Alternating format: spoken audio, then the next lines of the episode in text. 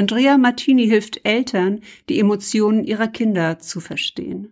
Sie ist Familien-Emotionscoach und selbst hat sie ihre Kinder bis jetzt ins Teenageralter in ihrer Evolution begleitet, indem sie mit jedem Schritt, der dort kam, mit jeder Herausforderung, die in der Familie zu meistern war, ihre Expertise erweitert. Sie arbeitet vor allen Dingen damit, Emotionen in neue Bahnen zu bringen, Gehirn und Emotion miteinander zu verknüpfen und neue Reaktionen hervorzurufen.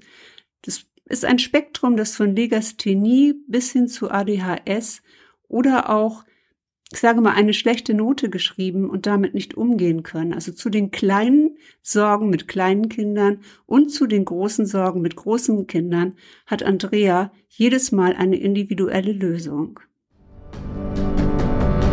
Hi, ich bin Iris Seng und das ist der Your Story is Your Business Podcast für kreative Solopreneurinnen, die ihre Kunden mit Storytelling berühren und begeistern wollen. Ich freue mich sehr, dass du da bist.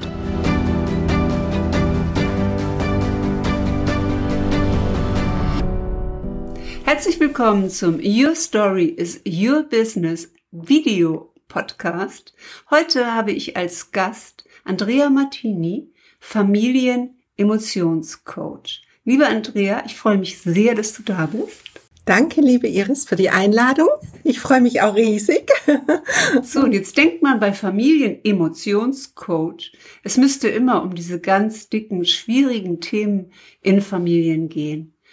Aber was passiert denn, wenn so eine Kleinigkeit passiert wie mein Kind hat eine Vier geschrieben. Ja, da passiert ganz viel bei den Kindern und bei den Mamas. Eigentlich manchmal viel mehr bei den Mamas wie jetzt bei den Kindern, weil für die Mamas äh, fühlt sich das manchmal so an, ich habe versagt. Mein Kind schläft mit 30 unter der Brücke und wird den Weg nicht machen. Ja, und wenn man dann aber das Kind betrachtet, warum jetzt vielleicht die vier entstanden ist, da kann viel sein. Da kann zum Beispiel ähm, der Nachbar der falsche Pulli angehabt haben oder morgens war ein Streitgespräch zwischen den Freunden, zwischen dem Kind und den Freunden. Ja, da gibt's ganz viel oder es hat einfach schlecht geschlafen. Und dann kommt die Vier zustande. Und ähm, ja, und das macht ganz viel mit dem Gehirn. Das Gehirn reagiert da, das Gehirn blockiert. Und ähm, ja, und das ist noch lang dann kein Grund, dass das Kind dann mit 30 unter der Brücke schläft. Es ist einfach in dem Moment was präsent im Gehirn von dem Kind und es wirkt und das kann man dann nach und nach aufheben, dass das Kind das nächste Mal zum Beispiel in der Mathearbeit keine vier schreibt, sondern einfach dann Schritt für Schritt verbessert zum Beispiel. Sag, und ähm, wie bist du darauf gekommen, Familienemotionscoach zu werden? Was ist deine eigene Story dazu? Ja, das hat bei uns angefangen, dass ähm, unsere Tochter mit, also ich habe auch zwei Kinder mit ähm, in der Zwischenzeit 16 und 18, schon ein bisschen größer, habe also die Höhen und Tiefen der Elternschaft gut miterlebt. und äh, ja, ein so ein Tief hat uns als Familie sehr geprägt. In dem Moment war ich ja, war ich natürlich sehr down. Unsere Tochter war, wurde sehr stark gemobbt. Sie wollte in der vierten Klasse auch mehr in die Schule. Es war für mich so ein Einschnitt, wo ich als erster total verzweifelt war. Was machen wir jetzt? Was machen wir da? Aber dann hat so Klick gemacht und ich habe festgestellt, und jetzt muss ich was tun. Ich brauche niemand im Außen. Ich brauche nicht ständig irgendjemand fragen, was ich in meiner Elternschaft tun soll, sondern ich habe für mich dann, oder wir auch, mein Mann und ich haben dann gesagt, so jetzt gehen wir einen anderen Weg. Und da der Weg war dann, dass ich einfach über die Evolutionspädagogik äh, unserer Tochter Käufer habe immer wieder mit ihr dann daheim. Ich habe die Ausbildung gemacht und das war dann im Prinzip für uns den Startschuss, um ja, für mich auch, um mit Familien, um mit Kindern, um mit Jugendlichen zu arbeiten. Und so hat das Ganze begonnen. Also jetzt kann ich sagen, so im Nachhinein bin ich dankbar, weil es hat für uns als Familie Wachstum bedeutet, für mich selber auch. Ich habe mich dann selber auch mit mir beschäftigt. Und habe festgestellt, warum auch unsere Tochter in manchen Situationen so ruhig ist, warum sie zum Mobbing-Opfer wurde. Das hat auch viel mit mir selber zu tun gehabt. Ich war damals die in den ersten Jahren die totale Glucke. Ich habe einfach Angst gehabt vor allem. Und das durfte ich dann nach und nach einfach aufheben, mit mir arbeiten und unserer Tochter auch mehr Freiraum lassen und sich dann entwickeln lassen. Und das ist das, wo sie jetzt gestärkt hat. Und sie ist jetzt 18, sie ist auszogen und sie, ist, sie wohnt auch nicht mehr bei uns. Äh, sie ist jetzt im Ausland und wo sie jetzt auch ihren Weg macht. Und ich bin voll im Vertrauen, dass sie ihren Weg macht, weil sie einfach, ja, eine Basis mitkriegt hat. Und ich weiß, dass sie mit der Basis umgehen kann. Und das lässt mich auch nachts schlafen. ja, das ist ja auch ein, ein, ein Wahnsinnsthema äh, für Eltern, wenn äh, Kinder nicht schlafen. Ähm, wenn du jetzt ähm, jemanden hast, der sagt, ja, mein Kind äh, kann nicht schlafen, was für Teile deiner Expertise, deiner ganzen Ausbildung, die du hast, nutzt du denn, wenn jemand mit einem Problem zu dir kommt? Wie zum Beispiel, mein Kind schläft nicht. Ja, da gucke ich als erstes mal aus dem Human Design auch, welche Energie das Kind hat, welche Energie die Mama hat. Und dann äh, gucke ich, dann gehe ich auch weiter. Und ja, es kann oft sein, dass die Mama ein Thema mit sich rumträgt und das Kind spürt das und kann sich deshalb nachts nicht von der Mama trennen. Ähm, es ist ein Nähe-Distanz-Problem dann in dem Moment. Das kann nicht die Distanz einnehmen zur Mama. Und ähm, dann ist das auch so, wenn da, in dem Fall gucke ich dann die Mama an, also die, ich teste das dann auch, ich kann das kinesiologisch testen, ähm, wer jetzt an dem Thema Schlafen beteiligt ist, warum das Kind nicht schlaft, welchen Stress das Kind in dem Moment hat. Und wenn dann noch Gebrüll dabei ist, sind natürlich dann auch die Emotionen dann noch mit dabei. Was ist da los? Und da gucke ich nicht nur die Symptome an oder das, was das Kind zeigt, sondern ich gucke dahinter. Was ist der Auslöser dafür? Und ähm, das sagt mir dann ähm, durch, mein, durch die Art, wie ich dann arbeite, kriege ich dann raus, ist es die Mama, ist es ein Thema von der Mama? Dann gucke ich die Mama an, äh, teste da, was da los ist. Es sind oftmals Verknüpfungen mit ihrer eigenen Kindheit oder mit, ja, es ist, sind geerbte Dinge. Und dann, wenn ich dann die Mama anguckt habe, gucke ich dann auch das Kind an und befreie das Kind im Prinzip von den Blockaden, von dem, was es von der Mama übertragen kriegt hat. Und dann, wenn die Mama schon das allein das Wissen, an was das liegt, warum das Kind nicht schläft, das, das bewirkt so viel. Die sind, das ist so ein, so ein, ja, das ist, da fallen tausend Steine vom Rücken runter, weil die Mama, die weiß, was ist los, was kann ich tun, was kann ich für mein Kind tun, und dann sieht sie, dass sie, das, dann hat sie die Möglichkeit, was zu verändern, weil sie steckt ja sonst immer in der Sackgasse und mit das kind, dem Kind ins Zimmer sperren und dann die Tür zuhalten, ähm, das ist einfach nicht die Lösung dann in dem Moment, sondern man darf wirklich gucken, an was liegt's. Hm. Das hört sich so ein bisschen an wie Sherlock Holmes. Äh, ja. ja. ich sehe jetzt gerade so wie in dieser modernen Serie, ne? Ähm, lauter äh, Hinweise auf äh, poppen, ne?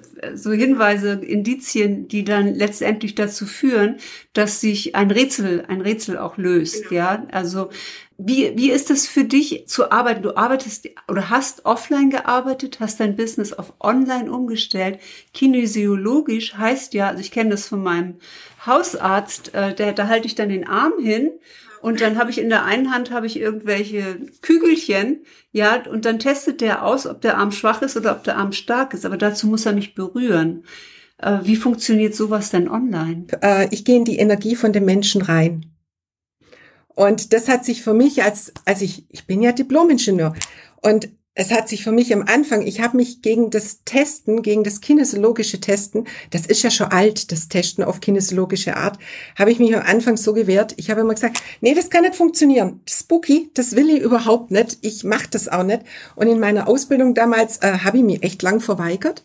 Und in der Zwischenzeit ist es aber so, dass ich gemerkt habe, mein Körper spricht da mit mir. Das hört sich total abgefahren an. Aber es ist einfach die Energie, wo ich mich verbinden kann mit dem Menschen. Ich kann dann in dem Menschen, nur wenn ich die Erlaubnis habe, das kommt nur dazu, ich darf das nicht machen oder ich mache es nicht, wenn ich nicht die Erlaubnis dazu habe. Und dann kann ich in die Energie vom anderen Menschen gehen. Und ja, die kinesiologischen Tester hat jeder seinen anderen Test ja, der eine, der macht's mit dem Kopf, der andere macht so, der andere macht's mit zwei Finger und macht's mit dem Schaukeltest. Also da gibt's ganz unterschiedliche äh, Testarten und ich habe für mich ähm, in Ringtest dann festgestellt, dass so spricht mein Körper mit mir? Das ist dieses Auseinander, ob sich hält bei einer Frage oder ja. auseinanderzieht. Ja, die kann man sich ja sogar selbst stellen, die Frage. Genau, genau. Und das ist das, was ich benutze und halt in der Energie vom anderen. Ich bin in dem Moment in der Energie vom anderen. Es hört sich total komisch an, aber es ist so hilfreich, weil man dann wirklich an den Kern hinkommt und man schnell auch da drauf kommt. Es ist keine, wir müssen dann nicht 100 Sitzungen haben, wo man immer über das Problem spricht und in der Vergangenheit wühlt und, und da weiß man nicht richtig, ob das in der Vergangenheit auch passt. Nee, wenn ich was aus der Vergangenheit brauche, kriege ich das gesagt und das verwende ich. Und dann geht's weiter und das verwenden wir und das verändern wir. Wenn ich dann mit dem Gehirn arbeite, ist es dann so, dass wir da neue Bahnen kreieren, weil ein Kind, das dann ähm, einfach nur eine Strategie entwickelt hat in der Schule, äh, sich zu zeigen, indem es laut ist, ja, das darf eine andere Strategie anwenden. Und die Strategie müssen wir aber im Gehirn geben. Weil das Gehirn hat nur die eine Bahn. Und die andere Bahn hat das Gehirn noch nicht. Und das bilden wir dann aus, indem ich dann Bewegungsübungen schicke. Und die mhm. Bewegungsübungen, da ermöglichen wir mit den Informationen, was ich alles krieg, ob jetzt Gehirn ausgeschaltet ist in der Stresssituation, die Ohren aus sind, die Augen aus sind, die Beine, die Arme, oder ob ich eine Info, ähm, ja, ob es dann ein Thema von der Mama ist. Egal, mit der Info arbeite ich dann und dann kriegt das Kind die Bewegungsübung und dann darf man das ähm, Gehirn über längere Zeit einfach anders trainieren. Es ist wie ein Muskel. Und dann hat das Kind eine andere Möglichkeit zu reagieren. Ist das so ähnlich wie ähm, beim, beim Sport, wenn man auf den, auf den Muskel guckt und das Gehirn mit äh, äh, der, der Bewegung äh, verbindet? Ja, die Bewegungsübungen sind ja in dem Moment, die sprechen gewisse Stellen im, im Gehirn an. Und jede Bewegung macht was mit dem Gehirn. Die Synapsen verbinden sich, die schießen ja sowieso die ganze Zeit. Und das ist, wenn ein Kind zum Beispiel anfängt zu laufen oder anfängt aufzustehen, es macht hundertmal die gleiche Bewegung. Dadurch trainiert es sein Gehirn. Mhm. Und ähm, genau so machen wir das dann auch. Du hast äh, gesagt, äh, man kann zum Beispiel bestimmte Themen sieht man an der Oberfläche, aber dahinter ist eine ganz andere Story und dahinter ist auch ähm, sozusagen die Ursache für etwas. Wie kann es denn sein, dass ich einen andersfarbigen Pullover von meinem Nachbarn sehe und das bringt mich aus, aus der Reihe? Oder von dem Lehrer, dass der Lehrer irgendwie auftritt und es bringt mich aus der Reihe. Ja, das ist, in dem Moment ist die Farbe mit was verknüpft. Die Farbe an sich äh, hat, vielleicht hat das Kind irgendwas erlebt, wo die Farbe blau zum Beispiel ein Stressthema war. Und das speichert das Gehirn ab. Das Gehirn weiß jetzt nicht, dass der Pulli nicht die andere Stresssituation war. Aber das Gehirn sieht die Farbe blau. Und das Kind fühlt sich dann in dem Moment unwohl. Ach, jetzt, ich habe gerade eine Assoziation und zwar sagt man auch bei Heuschnupfenpatienten, ich habe Heuschnupfen, dass wenn man sie in einen Raum schickt, wo eine künstliche Pflanze drin steht, aber die Pflanze, die, gegen die sie allergisch sind, dass sie trotzdem die Reaktion bekommen. Genau, weil das Gehirn weiß ja nicht, das Gehirn erinnert sich immer nur an das Gefühl. Mhm. Gefühl, was man da gehabt hat. Und das kann dann wirklich ähm, sowas auslösen dann auch. Und ähm, ja, ich hatte auch ein Kind, das hatte zum Beispiel immer ein leeres Blatt in Mathe abgegeben. Und jedes Mal in Mathe hatte das ein bestimmtes Gefühl. Und das Gefühl hat, hat sie verknüpft, ähm, da war sie drei Jahre alt und ähm, hat ein Erlebnis, der Opa ist gestorben. Das war für das Kind mit drei Jahren einfach nicht zu verarbeiten.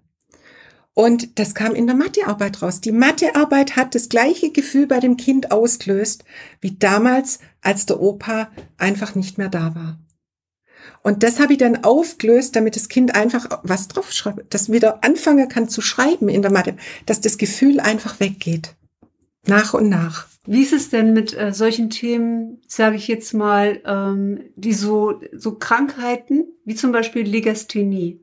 Ist es Gott gegeben? Kann man daran, kann man daran etwas verändern? Weil das ist ja eine Störung zwischen äh, dem Körper und dem, und dem Gehirn, die man, oder? Wie geht man damit um? Ja, das ist ja auch, ähm, Legasthenie ist ja ähm, im ICD-10-Katalog dann auch drin. Es gibt ja auch die Leserechtschreibschwäche. Und ähm, da ist es oftmals, dass das Gehirn einfach die linke und rechte Hälfte nicht verknüpfen kann. da ist auch im Reflexhirn reagiert das Kind beim Lesen und Schreiben aus dem Reflexhirn raus.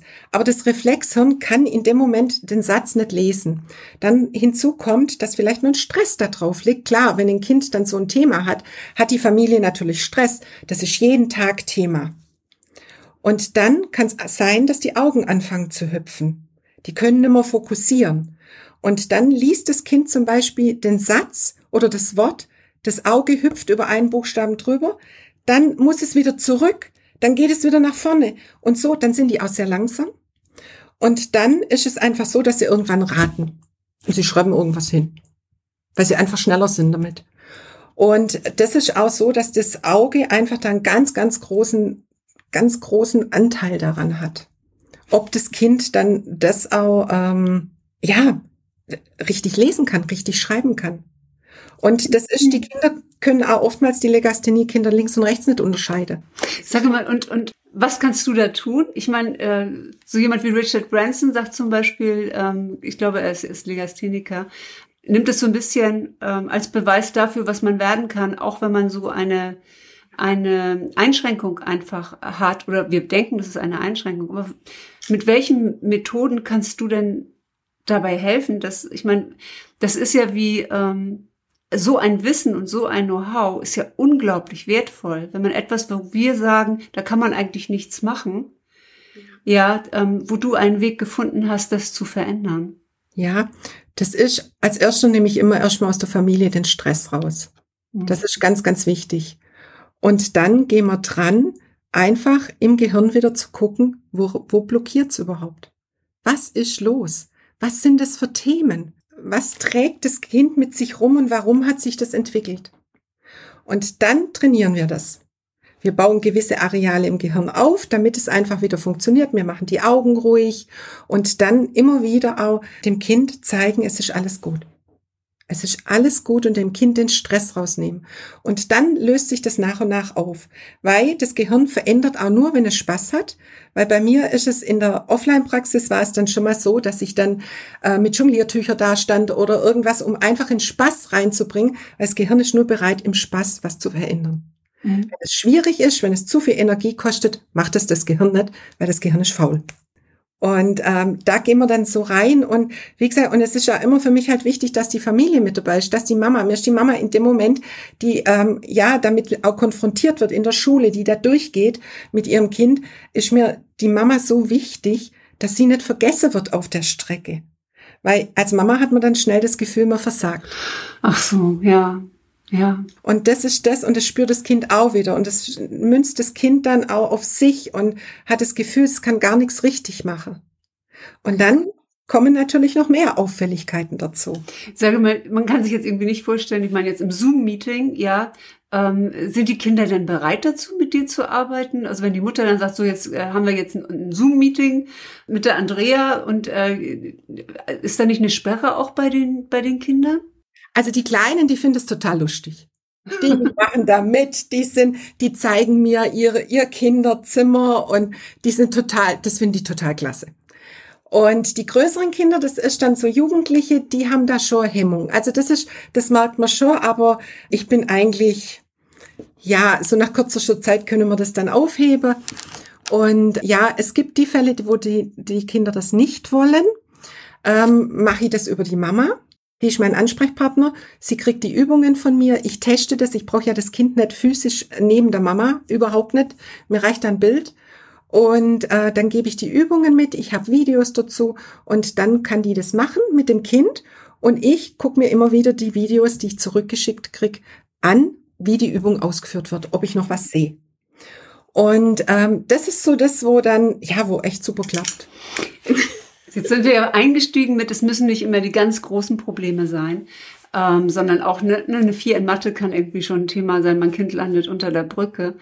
Ähm, der Stress, den einfach Mütter auch haben und äh, oder sich machen.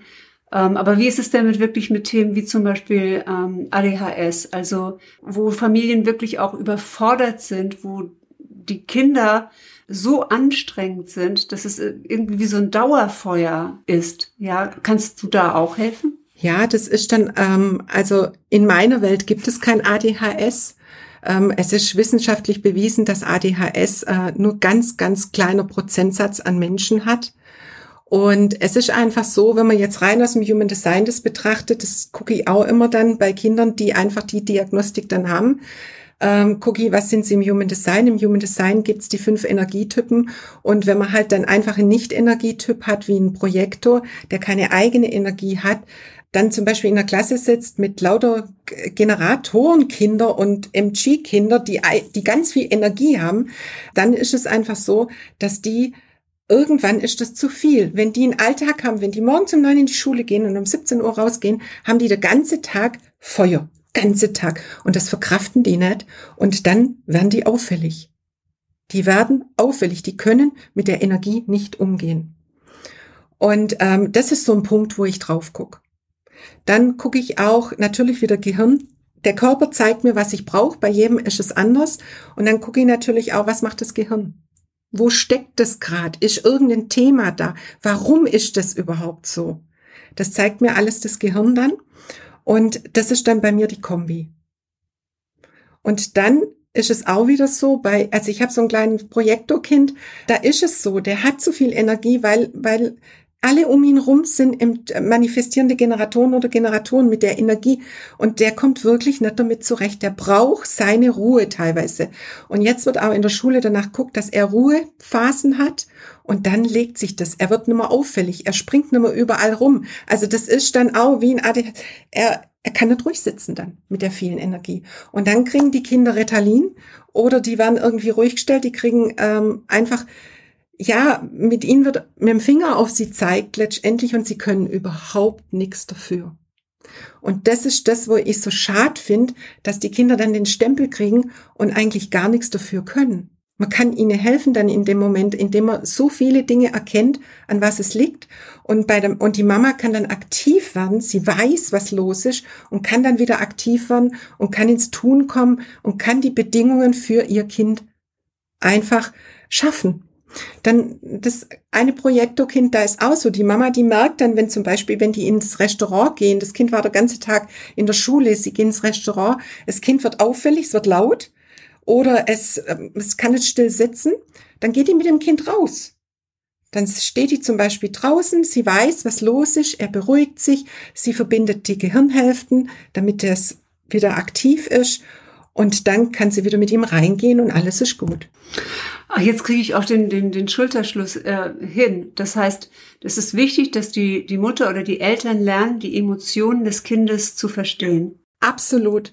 Und dann hilft man dem Kind, weil es fühlt sich ja auch nicht gut. Es merkt es und es merkt, dass es überhaupt nicht gut ankommt, was es da macht. Und es kann aber da nicht raus. Da, dafür sind die zu klein. Die brauchen uns Erwachsene. Und es ist für die Kinder das größte Geschenk, wenn dann Mama und Papa hinstehen und sagen, ja, wir sehen, wir sehen gerade, was mit dir los ist, wir verstehen dich und wir helfen dir da raus. Und das ist das größte Geschenk, was man seinem Kind machen kann. Ja, ich ähm, überlege jetzt gerade, ob wir einmal die äh, fünf Typen kurz durchgehen. Ähm, wie wie gehe ich denn am besten mit einem Projektorkind äh, um? Ein Projektorkind braucht viel Pause. Es braucht viel Pause. Es kann nicht unter ständiger ähm, Energie sein. Es darf auch mal alleine was machen. Es darf einen Rückzug genießen. Das ist ganz, ganz wichtig. Und ein Projektorkind darf auch immer wieder in was mit einbezogen werden. Das will sogar mit einbezogen werden. Braucht die Einladung, oder? Ja, es braucht die Einladung. Es ist froh, wenn es mal mitkochen darf oder mal den Tisch decken mit darf. Ob, ja, das, das kann man dann fragen, möchtest du mit mir den Tisch decken? Und oder hast du eine andere Idee? Wie können wir denn den Kuchen machen? Das Projektorkind möchte gesehen werden. Und sobald es gesehen wird, wird es auch ruhiger, wird es dann, es weiß, die Mama ist da. Zum Beispiel meine Kinder ist es auch so, wenn ich, sind beides Projektor, Projektorkinder. Und wenn die zum Beispiel, wenn ich mich mit denen unterhalte, dann ist es ein Eins zu eins. Ich sitze da und sehe mein Kind. Ich lege das Handy weg. Ich lege alles weg und bin für die Zeit für mein Kind da. Und das hilft den Projektorkindern, zur Ruhe zu kommen. Sie fühlen sich gesehen, sie fühlen sich geliebt und sie müssen nicht irgendwas machen, damit sie endlich gesehen werden. Wenn man dann das Generatorkind, das Generatorkind ist total überfordert, wenn die Mama da sitzt und dem Generatorkind komplett viel erzählt. Du musst es so machen, so und so und so und so. und das Generatorkind und dann kriegt es gar keine Fragen gestellt, geschlossene Fragen. Und es sitzt dann da und denkt, hm, und was will die Mama jetzt von mir? Und viel einfacher tut man sich da, wenn man das Generatorkind fragt, du, möchtest du jetzt die Banane? Ja. Möchtest du einen Apfel? Nee, will ich nicht. Wie, das, der Apfel ist gesund und der Apfel, der hat jetzt die, der ist, der muss jetzt weg oder irgendwas. Das Kind kapiert das nicht. Das Kind will einfach nur einen Apfel. und es ist so klar, wenn das Kind dann klare Fragen kriegt, das kommt raus. Und was man dann gleichzeitig macht, man schult das Kind auf seinen Körper zu hören und nicht nur im Verstand zu hängen. Und das ist nämlich, dass die Generatorenkinder dann und alle, die auf ihren Bauchgefühl hören sollen, mhm die sind alle im Verstand irgendwann. Ja, und ich ist ja so spannend. Ich arbeite jetzt ja auch mit dem Human Design und äh, der Generatortyp, den, den zeichnet das ja aus, dass er ein definiertes Sakralzentrum hat. Ähm, also dem steht Energie dauerhaft äh, zur Verfügung, wenn er dann nicht ausbrennt, weil andere auf diese Energie zugreifen. Und äh, es ist so witzig, du arbeitest halt schon mit, mit Kindern, also Jahrzehnte früher, als ich jetzt mit äh, Erwachsenen ähm, auch arbeite, oder du arbeitest natürlich auch mit Erwachsenen, ja, mit den Eltern, weil es ist klar, ist dieses Ja, Nein, ja, die sind halt in der Lage zu sagen, was sie wollen und was sie nicht wollen. Und ich, ich finde das äh, war für mich eine wesentliche Erkenntnis, dass Entscheidungen nicht im Kopf getroffen werden, also nicht mit dem Verstand getroffen werden, sondern mit dem, was man im Körper spürt. Also intuitiv, da ist eine kleine leise Stimme, ähm, sakral, da ist ein Ja, ne? Ja, will ich, nein, will ich nicht, ja. Also das ist ganz, ganz faszinierend. Lass uns doch nochmal die, die nächsten ähm, Typen machen. Ich habe nur zum Generator, ich bin ja auch Generator und zum Beispiel, wenn bei uns was ansteht und äh, die fragen mich alle irgendwelche Fragen und dann sagt mein Mann irgendwann, jetzt fragt doch die Mama einfach nur eine Ja-Nein-Frage, dann kriegt er sofort die Antwort. ja, und dann ist die sofort da und dann braucht man gar nicht mehr lang drüber reden. Genau. Ja, und jetzt, wenn man den Manifesto, ähm, ja, in Manifesto, der möchte einfach nicht um Erlaubnis fragen, der braucht ganz viel Freiheit. Für ihn ist es ganz schlimm, wenn er immer beschnitten wird. Und ähm, ja, er, er darf da einfach auch das Informieren zu lernen. Also das heißt, Manifesto-Kinder beschließen einfach, sie machen jetzt was anderes und sie gehen jetzt einen anderen Nachhauseweg und die Mama weiß nicht, wo das Kind ist. Und das ist das, was, wo man Manifesto-Kind beibringen darf. Wenn du da, da hingehst, bitte informier mich. Ich, du brauchst nicht um Erlaubnis fragen, weil das hasst er. Und ähm, du darfst einfach, ja, gib mir Bescheid. Ist das für Eltern nicht wahnsinnig schwer, seinem, seinem Kind zu überlassen, dass es einen informiert, was es jetzt macht? Nee, nee. Doch, es ist schon schwer. Doch, es ist eine Überwindung, weil man muss ja seinem Kind dann auch vertrauen. Und das ist aber, je, je besser man sein Kind kennt und je mehr Vertrauen man seinem Kind gibt, das kriegt man alles zurück. Und das, das weiß dann auch, die Mama macht sich Sorge. Und das darf nämlich ein Manifesto-Kind dann lernen. Es ist nicht, weil es jetzt um Erlaubnis fragen muss, sondern es ist jetzt einfach, dass die Mama, sie weiß dann, wo ich bin und gut ist. Und ähm, wenn man dann ein Reflektorkind nimmt, ein Reflektorkind nimmt ganz viel Energie auf. Es hat ja kein so ein eigenes Energiecenter. Es nimmt auf, es atmet die Energie von den anderen Menschen um das Kind rum ein und da ist es ganz wichtig, dass es einfach Ruhephasen kriegt, dass es Räume kriegt, wo es mal alleine ist, wo es einfach in sich ruhen darf. Und ähm, ja, und manchmal sagt mir auch, wenn dann ein Reflektorkind zum Beispiel auch sagt, einmal so und einmal so, also das gar nicht so die richtige Richtung immer weiß, das ständig wechselt das, was das Kind sagt. Das ist einfach der Reflektor, der da seine Richtung, seine eigene Richtung in dem Moment nur gar nicht findet. Und der darf immer wieder seine Meinung verändern. Und wie hart, wenn die Eltern dann sagen, wieso gestern hast du doch noch gesagt, äh, genau. Und aber jeder, der ist ja jeden Tag anders. Mit dem Mond, äh, jeden Tag steht der Mond anders. Jeden Tag muss der Reflektor gucken, wer bin ich heute eigentlich, genau. wenn er das bewusst weiß. Und ähm, was hältst du denn von dieser These, ein Reflektor braucht 28 Tage, einen lunaren Zyklus, um eine richtig wichtige Entscheidung äh, zu treffen? Das finde ich zu lang. Also das ist, ähm, es darf länger sich entscheiden, es darf auch immer mal wieder wechseln, aber 28 Tage, klar, es wäre ideal, aber das geht natürlich nicht, um Entscheidungen zu treffen, dass man das so lang wartet, vor allen Dingen bei Kindern. Das ist ähm, das, genau. Und dann haben wir ja noch den manifestierenden Generator und der manifestierende Generator, der hat ganz viele Ideen, die ständig wechseln und der auch derjenige ist, der bei den Hausaufgaben zum Beispiel da sitzt und nicht einfach nach dem anderen ablernen kann. Also jetzt machen wir erstmal Mathe, dann machen wir Deutsch, dann machen wir das. Nee, der braucht die Abwechslung. Der fängt mal mit Mathe an, dann macht er Deutsch, dann macht er Sachkunde, dann macht er das. Letztendlich macht er alles fertig. Aber halt in seinem Tempo und so, wie er jetzt Spaß daran hat, weil er braucht Spaß. Und heute Morgen habe ich zu einer Mama gesagt, die hat so, so eine Checkliste für ihr, für ihr MG-Kind gemacht. Und da habe ich und da hat das MG-Kind überhaupt keine Lust. da habe ich gesagt, das wundert mich jetzt nicht.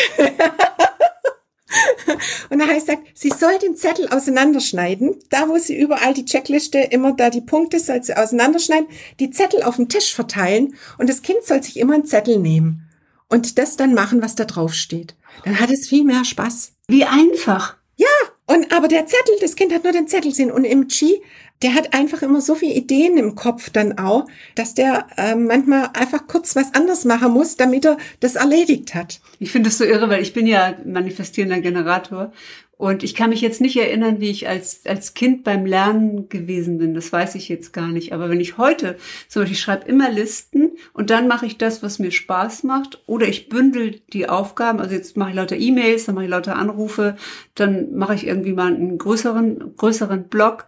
Aber ich habe auch immer diese Flexibilität. Ja, also ich könnte, könnte nicht damit leben, dass mir jemand anderes vorgibt, in was für einer Reihenfolge ich etwas mache und auch nicht mit welchem Weg. Also mir war es als Führungskraft auch immer wichtig, ähm, dass, dass die Mitarbeiter wussten, ja, das ist das Ziel, also da muss man irgendwie ankommen. Aber wie du dahin kommst, das ist dein eigener Weg. Genau.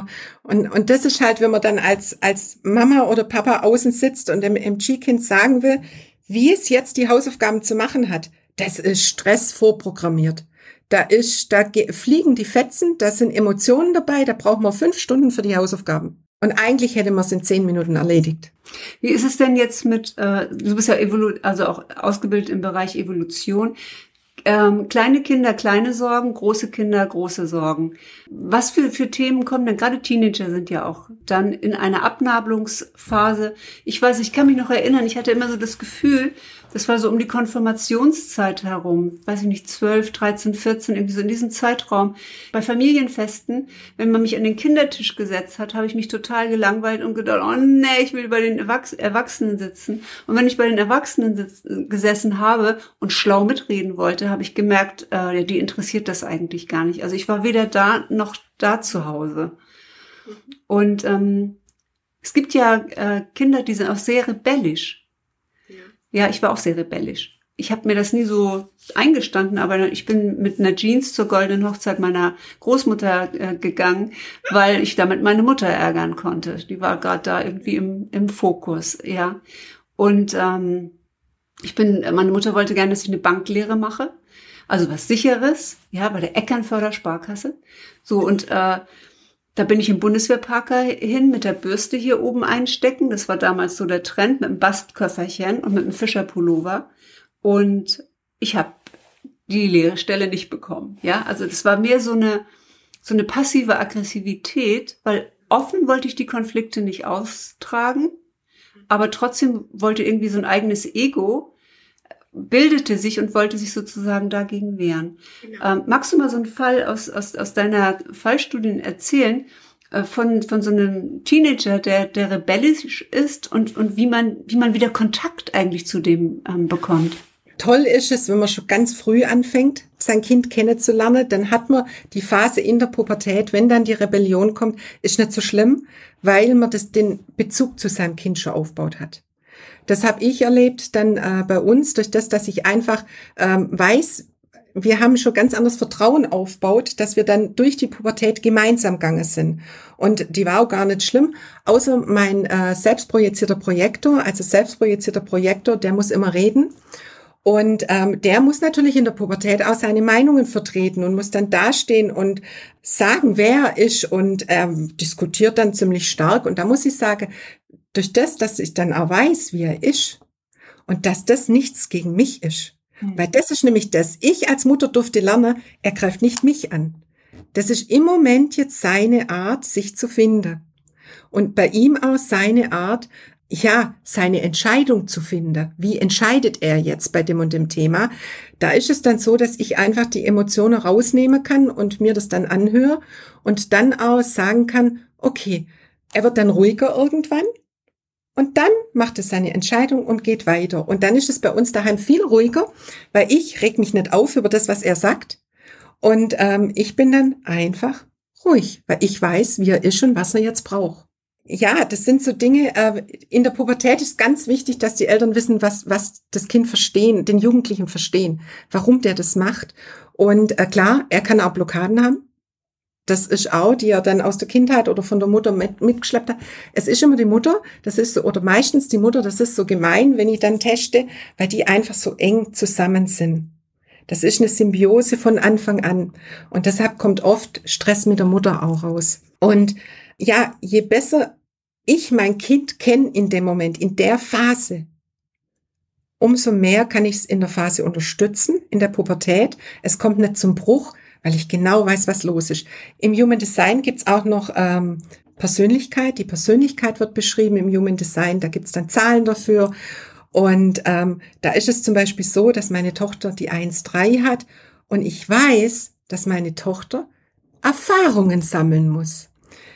Ich sitze dann da und denke, oh Gott, nicht schon wieder die Erfahrung. Aber ich weiß, sie muss durch und wenn sie die Erfahrung nicht sammeln kann, dann macht sie es noch fünfmal. Weil sie muss es ja selber am Körper erleben, was das ist. Und ich denke dann immer, ich beiß mir schon auf die Zunge und denke dann, nee, das sagst du jetzt nichts, das sagst du jetzt nichts, das sagst du jetzt nichts, weil sie muss durch die Erfahrung durch. Sie muss, wenn sie jetzt nun mal braune Haare will, muss sie durch die Erfahrung durch und sehen, dass es ihr gar nicht steht. Und dann, das nächste Mal macht sie es nimmer. Ich hatte sogar blaue Haare. Ich habe ja die 1.3, also dieses in der Tiefe Wissen sammeln, diese Unsicherheit, ich weiß nicht genug und auf der anderen Seite der Abenteurer, der alles ausprobieren muss und äh, Try and Error sozusagen, ja. Und solange ich das nicht selbst probiert habe, glaube ich überhaupt nicht, dass das nicht geht. Genau. Äh, ne, also mit dieser Einstellung auch durchs Leben zu gehen. Du hast jetzt was ganz Berührendes äh, vor ein paar Minuten gesagt, und zwar diese enge Symbiose zur Mutter. Was ist denn, wenn es nicht das eigene Kind ist, das man aufzieht? Also wenn man sich entschieden hat, zum Beispiel Kinder zu adoptieren oder was heute ja auch häufig der Fall ist, dass man in einer Patchwork-Familie lebt, wo eigentlich zwei Familienteile auf einmal zusammenkommen. Da gibt es ja nicht diese Geburt, diese Schwangerschaft, die, die Zeit, die man mit dem Kind äh, schon verbracht hat im eigenen Körper, sondern das Kind kommt zu irgendeinem Zeitpunkt in das Leben. Fehlt diese Ursprungssymbiose? Fehlt den Kindern das? Äh, ja, das ist auf jeden Fall ist es so, dass wenn ein Kind dann zum Beispiel irgendeine Auffälligkeit dann auch ab einem gewissen Alter zeigt, dann weiß man auch, dass da irgendeine Verbindung zur Mutter ist, dass die Mutter zum Beispiel dann Stress gehabt hat in der Schwangerschaft und so weiter. Die Mutter kann man oftmals ja nicht mehr fragen, aber man kann testen, ob da was war. Und dann macht es den Kindern auch das Leben leichter und die Verbindung zu der neuen Familie viel, viel leichter. Bei Adoptivkindern, weil wir wissen, teilweise ja gar nicht, was da für Erlebnis dahinter steckt. Oder manchmal sind sie auch traumatisiert. Und ähm, da kann man wirklich gucken, was steckt dahinter. Da guckt man wieder im Gehirn, was ist mit dem Gehirn los. Ja, welche Verknüpfungen hat das Gehirn? Wir legen neue Wege an. Und dann kann die Gemeinschaft auch wieder, dann kann die Verbindung in der neuen Familie ganz anders funktionieren. Und wenn dann die neue Familie genau weiß, wie das Kind ist und was da für Blockaden da waren, und wenn man dann weiß, welche Energie, ob es ein Human, äh, in Generator ist und so weiter, kann man ganz anders auf das Kind dann eingehen. Und es entsteht eine neue Verbindung. Andrea, du hast ja jetzt so eine einzigartige Expertise, so einzigartig kombiniert. Es gibt nur dich, das gibt nur dich, mit dem man in dem Bereich ähm, arbeiten kann, oder? Also mir kommt es jetzt gerade so vor, ich habe sowas auch noch nie gehört, also Familienemotionscoach.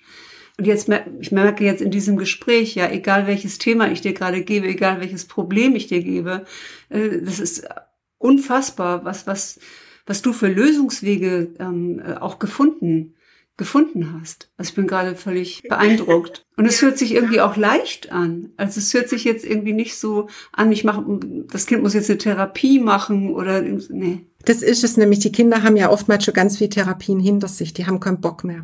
Mhm. Die, wenn die nur hören, jetzt gehen wir zu jemand und da machen wir irgendwas, dann sagen sie, oh nee, nicht schon wieder. Vor allen Dingen, was stimmt mit mir nicht? Das ist ja dann auch so ein Glaubenssatz, was man ablegt, mit mir ist irgendwas falsch. Und deshalb habe ich auch gesagt, irgendwann so in, in meine sieben Jahren jetzt, wo ich das mache, ja, dass ich die Mama mit einbeziehe und auch erstmal mit der Mama arbeite, weil ich dem Kind nicht das Gefühl geben will, dass es mit dass mit ihm irgendwas nicht stimmt, weil mit ihm ist alles okay. Es hat nur Dinge angenommen, die es wieder loslassen darf. Und es darf so gesehen werden, wie es wirklich ist und sich so entwickeln. Das hört sich so erfüllend an und so nach einer Lebensaufgabe. Ähm, was ist dein Warum, Andrea? Mein Warum ist einfach, dass die Kinderaugen wieder strahlen können, dass die einfach in die Zukunft gehen können mit einem ganz, ganz großen, prall gefüllten Rucksack. Und zwar nicht von Dingen, die die Mama mit sich rumträgt oder der Papa, sondern mit ihrem eigenen glücklichen Dingen drin, wo sie stärken für die Zukunft und wo sie einfach ganz stark sind und ähm, ja, mit strahlenden Augen in die Welt gucken. Ganz, ganz berührt. Echt. Andrea, ich danke dir für dieses wunderbare Interview. Danke, dass du so offen in dieser Vielfalt diese Themen hier geteilt hast. Und ähm, ich kann wirklich jedem nur empfehlen, dir zu folgen. Auf Instagram bist du und Andrea Martini und ähm, man, auch auf der Webseite. Wie heißt deine Webseite? martini-andrea.com. Ja, martini-andrea.com. Da wird man nicht gerührt und man wird auch nicht geschüttelt, sondern man, man wird berührt. genau. Ja, ich danke für die schöne Möglichkeit, für die Einladung. Und es war auch für mich ein wunderbares Gespräch. Vielen, vielen Dank, liebe Iris. Danke allen fürs Zuhören, ob im Podcast oder hier im Video, die uns zugeschaut haben.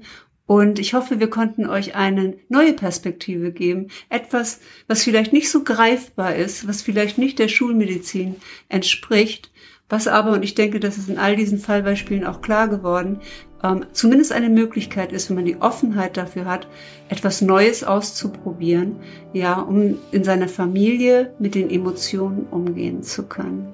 Tschüss. Hat dir diese Folge gefallen? Dann freue ich mich sehr über eine 5-Sterne-Bewertung auf iTunes. Ich danke dir.